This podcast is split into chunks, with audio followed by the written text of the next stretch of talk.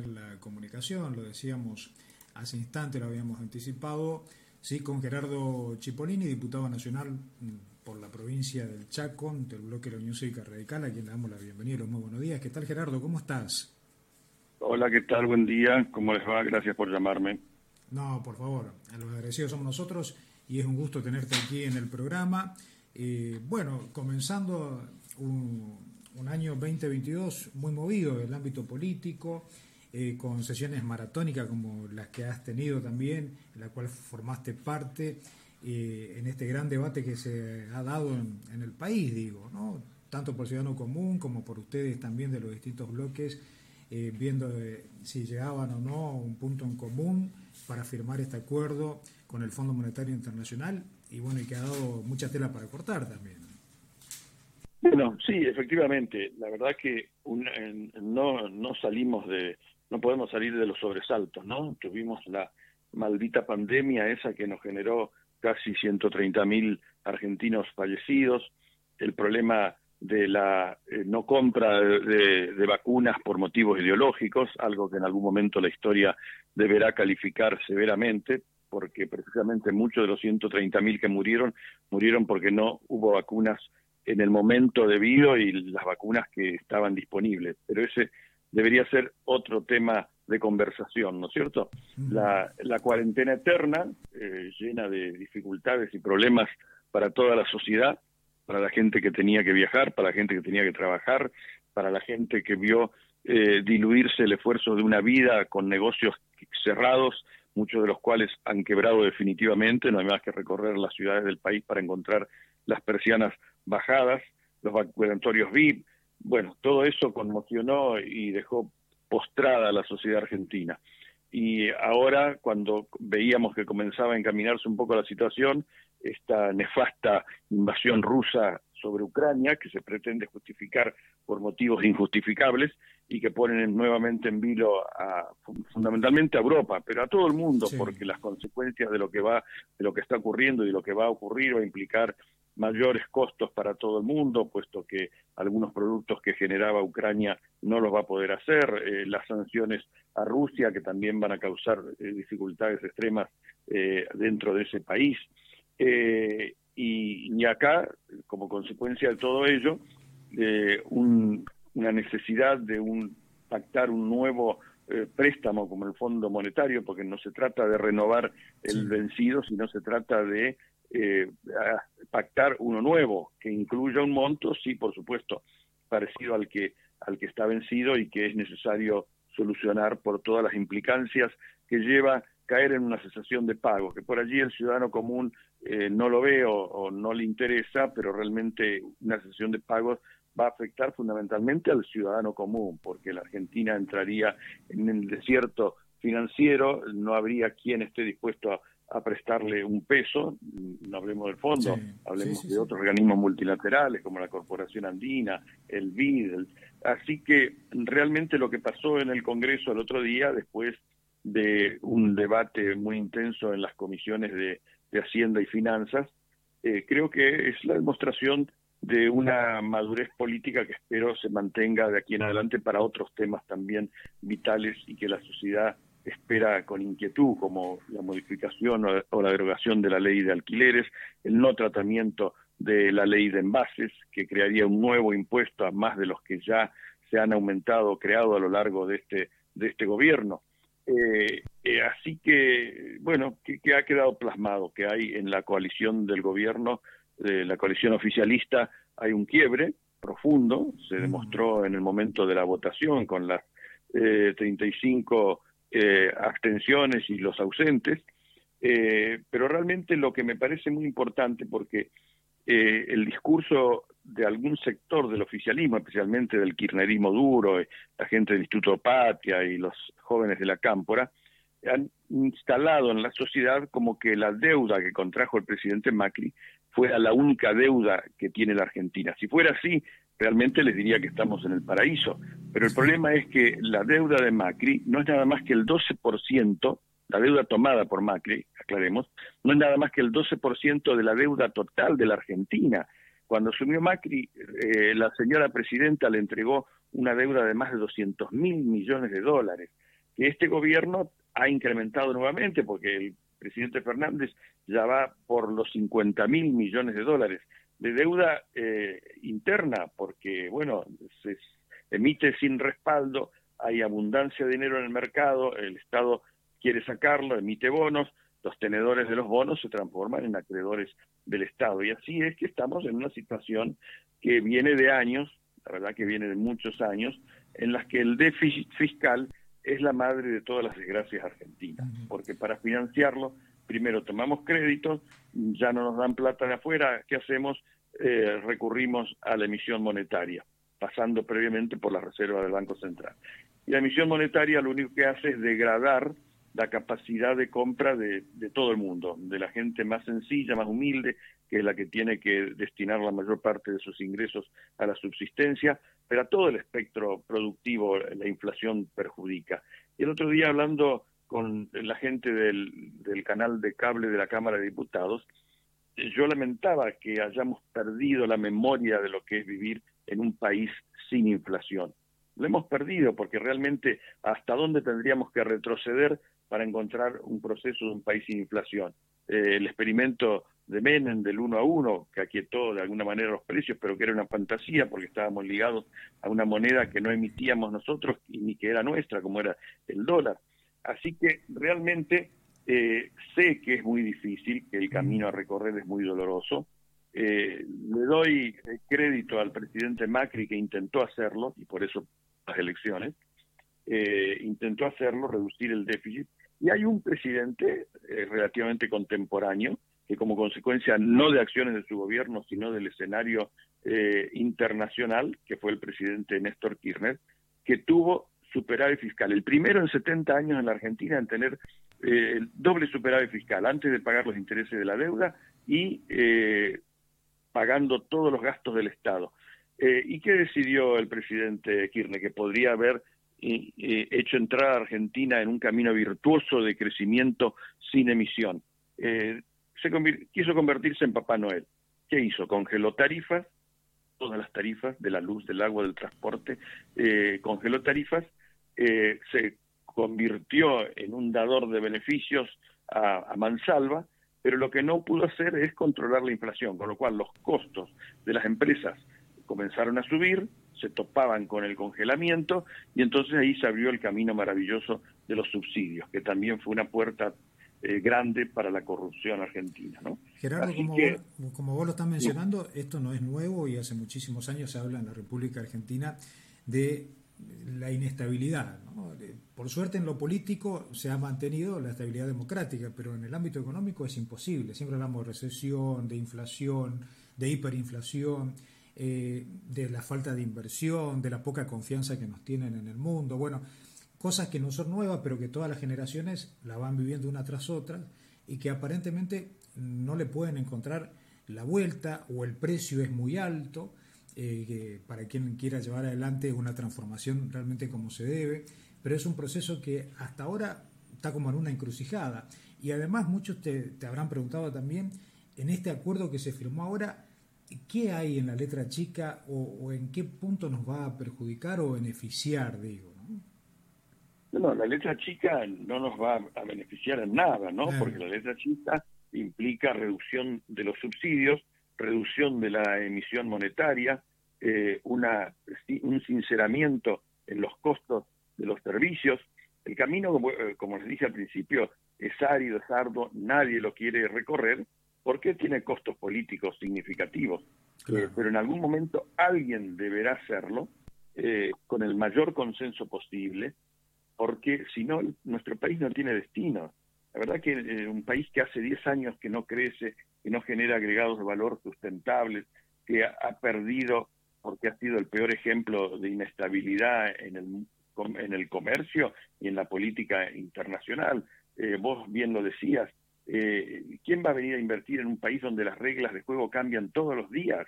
Todos los días. Nosotros nos hemos comprometido a no aumentar eh, ningún impuesto, ¿no? Personalmente lo he dicho en la Cámara y voy a tratar, eh, sin vulnerar las instrucciones de nuestra pertenencia política, no avanzar con nuevos impuestos porque el sector productivo no soporta más impuestos. El sector productivo tiene la pata del Estado puesta en la cabeza y no le permite crecer. Podríamos dar mayor eh, cantidad de empleo si las leyes laborales tuvieran una flexibilización que no tienen. Eh, este gobierno tiene una mirada antiempresaria eh, tremenda, realmente ataca al campo cuando el campo es la vaca lechera que ha puesto al país de pie en todas las situaciones dramáticas que ha vivido la Argentina. El campo ha estado presente con su esfuerzo, su trabajo silencioso, sacrificado, esforzado, apostadores al pleno porque ponen bajo tierra su capital y no saben si la lluvia va a llegar en el momento adecuado, si cuando salga el producto a la superficie va a tener el precio eh, remuneratorio. Así que realmente estamos en, un, en una encrucijada muy difícil de resolver y creo que de una vez por todas tenemos que dar desde la clase política señales de, eh, de sentido común y también de patriotismo para que el pueblo, el ciudadano común, vuelva a confiar en la política, porque realmente yo siento que eh, la gente detesta a los políticos y tienen sobradas razones porque algunas conductas de algunos políticos generan esas situaciones, ¿no? El panquequismo electoral, la inconducta, la inmoralidad, eh, el saqueo de los recursos públicos cuando se administran los fondos de todos. Así que eh, en ese escenario siempre apuesto a, al optimismo, creo que siempre va a haber una solución y la posibilidad de que la Argentina comience a recuperar esas situaciones, esas posiciones en el cuadro de honor de las naciones que cuando cumplimos 100 años de vida nos tenía entre las 10 primeras naciones del mundo y miren hoy dónde estamos lamentablemente. Claro, y bueno, eso es lo que genera por allí un poco de, dolor, digo, ¿no? Incertidumbre, ver que cada vez o cada año que pasa no hay un paso hacia adelante, sino uno hacia atrás.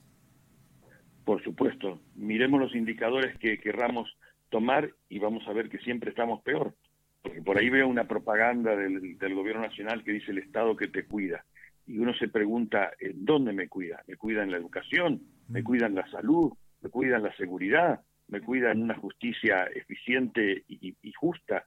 Eh, no nos cuidan en nada de eso, porque el que tiene medios va a la salud privada, va a la educación privada, va a la seguridad privada, y el Estado cada vez crece más, se lleva cada vez eh, a sus arcas la mayor cantidad de recursos que si no lo hiciera podrían volver a la inversión eh, privada, generando mayor empleo, mayores capacidades y posibilidades de crecimiento, evitar que nuestros jóvenes se vayan a otros países buscando un futuro mejor, que es algo que a mí me duele profundamente realmente, porque van mentes capacitadas a producir riqueza en otros países, llevándose lo que la Argentina les proveyó, que es una educación de calidad y que distingue a, los técnicos argentinos en todas las especialidades y materias en las que se, se destacan en el mundo. Así que yo creo que esta es una hora de, mucha responsabilidad política, que no hay que, que hay que salir de una vez por todas de esta bendita grieta que cada vez en vez de allanarse se profundiza.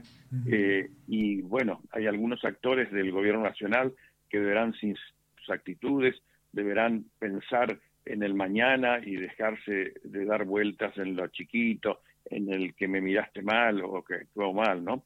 Eh, en este momento la mayor responsabilidad está en manos del gobierno nacional. Un presidente que no preside, una vicepresidenta que, que, preside y atrás de ellos cada uno de los que creen que lo que sigue cada una de estas cabezas a las que acabo de notar son los que van a recorrer el camino correcto y estamos enredados desde hace mucho tiempo en esta, en esta dicotomía ¿no? Mm. del debate y la discusión política y el desarrollo del país aparentemente, Gerardo, no, no, se pueden acomodar, digo, desde la parte interna y, después tenemos los sacudones a nivel mundial, ¿no? Como lo que dijiste, un conflicto bélico que se está dando, que va a tener sus consecuencias y sus arrastres para nosotros también, por múltiples motivos, que sería largo y muy extenso y aburrido por allí de profundizar y explicar, pero que hoy, a partir de la globalización, cada cosa que sucede en cualquier punto del mundo nos impacta de manera directa o indirecta y mucho más eh, con una economía muy endeble como la nuestra, con todos los problemas que tiene.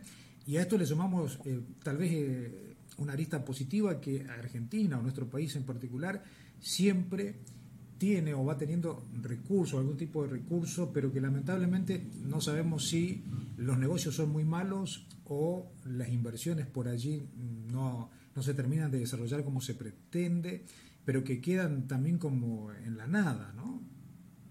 Y bueno, realmente tenemos un problema muy serio que es la falta de eh, generación de disponibilidad de dólares, puesto que el dólar es la moneda de cambio internacional que una porción significativa de la, de la producción argentina requiere de dólares porque parte de sus componentes son importados. Eh, las empresas extranjeras que se van de la Argentina porque no pueden remitir sus utilidades a las casas matrices por el cepo cambiario. Eh, en consecuencia, la, la, visión que tiene el mundo exterior de, de, esta, este gobierno que tiene una política antiempresa o que piensa en la empresa como la vaca lechera que nunca se le va a acabar la leche y la cual puede seguir exprimiéndola. El convenio fiscal este que se firmó es una puerta abierta para que las provincias puedan volver a aumentar impuestos. Lo contrario de lo que se había firmado en el gobierno de Macri, que era un compromiso para ir decreciendo en las tasas de, impuestos, este convenio es una autorización, un consenso para seguir creciendo. Ahora una de las alternativas eh, que se está imaginando es eh, aumentar las evaluaciones fiscales para, vía aumento de la base imponible, aumentar eh, la, recaudación. Y por allí vemos de nuevo la bendita palabra retenciones, ¿no? Volver a aumentar las retenciones o grabar algunas actividades que aún no están grabadas. esto tiene un que no dieron resultado tampoco nunca, Gerardo. No, pero es que no resulta, la verdad que no resulta, porque sacarle recursos al sector productivo es disminuir las posibilidades de que el país progrese. Y si el país no progresa, lo único que va a progresar va a ser la pobreza, que ya está en límites escandalosos y que tiene una porción significativa de nuestra sociedad eh, viviendo de la peor manera posible, ¿no? Así que realmente eh, cuesta, ¿no? Ser optimista. Yo, por naturaleza, soy optimista y creo que si se tomaran las medidas adecuadas y correspondientes con el consenso de la población, porque todo lo que implique sacrificio debe ser comunicado y consensuado con el pueblo, porque si no, eh, aparecen los problemas que aparecen, que es lo que le pasó al gobierno de Macri, que no supo mm. transmitir cuáles eran las medidas, que no explicitó eh, la herencia que recibía, porque bueno, iba a espantar a los inversores, los inversores igual no vinieron porque esas cosas se saben, no es necesario hacerlas públicas, los que están en el tema saben cuáles son los problemas. Así que realmente, eh, pero yo creo que tenemos, el principal problema argentino es la, es la inflación, la inseguridad cabalga en paralelo con ella, ¿no es cierto? Y la, y la falta de educación es otra de las desgracias nacionales. Gerardo, pero, en cuanto a, a las asimetrías que existe entre digamos, las, las provincias más pudientes y las nuestras, las del norte o las del NEA y el NOA, que se ven afectadas, digo, el tema de tarifa, de combustible, de transporte, que siempre sabemos tiene un valor más elevado aquí que allá. Sí, sí, por supuesto. Eh, nuestra ubicación geográfica no nos favorece en algunas cuestiones. Eh, si bien tenemos la capacidad de mm. producir, eh, por ahí tenemos dificultades para trasladar nuestra producción. En ese sentido hay muchas demoras, ¿no? Eh, el nuevo puerto sobre el Paraná Grande, el nuevo puente Chaco Corrientes, una mejoría sustancial en la calidad de nuestras vías de comunicación. Eh, yo he reclamado en el Congreso de viva voz que se tome en serio la posibilidad de hacer la autovía eh, Macallé-Saspeña-Aviateray, porque realmente eh, es un peligro circular en una ruta que tiene la tremenda carga de tránsito que tiene, que tiene siete metros de ancho, donde conviven camiones de todas las nacionalidades del Mercosur con los nuestros, más esos vehículos eh, obsoletos que circulan por nuestras rutas llevando los rollizos, vehículos de 50, 60 años que uno se pregunta, nos exigen eh, la revisación técnica para los vehículos nuevos, pero ¿qué pasa con esos vehículos viejos, esos el Dodge 500, los Fargo, eh, los Mercedes 1114, son vehículos que tienen 50, 60 años y, que constituyen un peligro porque conviven con vehículos de mayor porte que circulan a 80 o 90. Los brasileños que en Brasil respetan a rajatabla los 80 kilómetros de velocidad máxima, cuando entra a Argentina se les hace el campo orégano y, a veces pasarlos a, a 100 kilómetros por hora es una dificultad porque viajan a 100 o a 105 kilómetros por hora y se encuentran con este camión que va a 40 realmente Dios es muy generoso con nosotros porque tendríamos que tener más accidentes de los que tenemos, afortunadamente, ¿no? Así que bueno, eh, es un camino a recorrer. Yo creo que las elecciones del 2023 tienen que ser una oportunidad única para poner la Argentina nuevamente de pie. Eh, este engendro político que concibió la vicepresidenta porque no iba a ser elegida de poner a este señor que se ha transformado en una figura que recorre el mundo diciendo una cosa y haciendo otra, ¿no? La inoportunidad de ir a Rusia a decirle a los rusos que íbamos a hacer la puerta abierta de Rusia eh, para América Latina 11 días antes de que Rusia invadiera eh, Ucrania. Realmente es una cosa que no se puede creer, ¿no? Pero bueno, esperemos que la racionalidad vuelva a primar en la, en la política, que los astros se pongan todos en fila y que podamos comenzar a transitar un camino de desarrollo y progreso tan necesario para toda la sociedad argentina, pero fundamentalmente pensando en nuestros hijos y nuestros nietos que tienen derecho a vivir en un país mejor que, el que les estamos dejando.